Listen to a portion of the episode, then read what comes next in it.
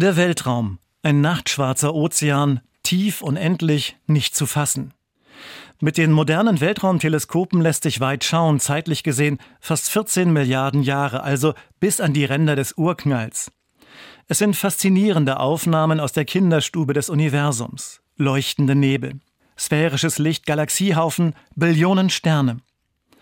Auch Wissenschaftler greifen bei solcher Fülle auf biblische Begriffe zurück. Da sind die Säulen der Schöpfung, interstellare Materie. Wie eine markante Gebirgsformation leuchten sie in den unendlichen Tiefen des Weltraums.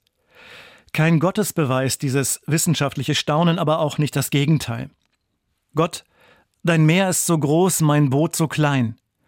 So haben einst bretonische Fischer gebetet, und so bete ich heute, wenn ich in diese unendlichen Weiten des Weltraums schaue.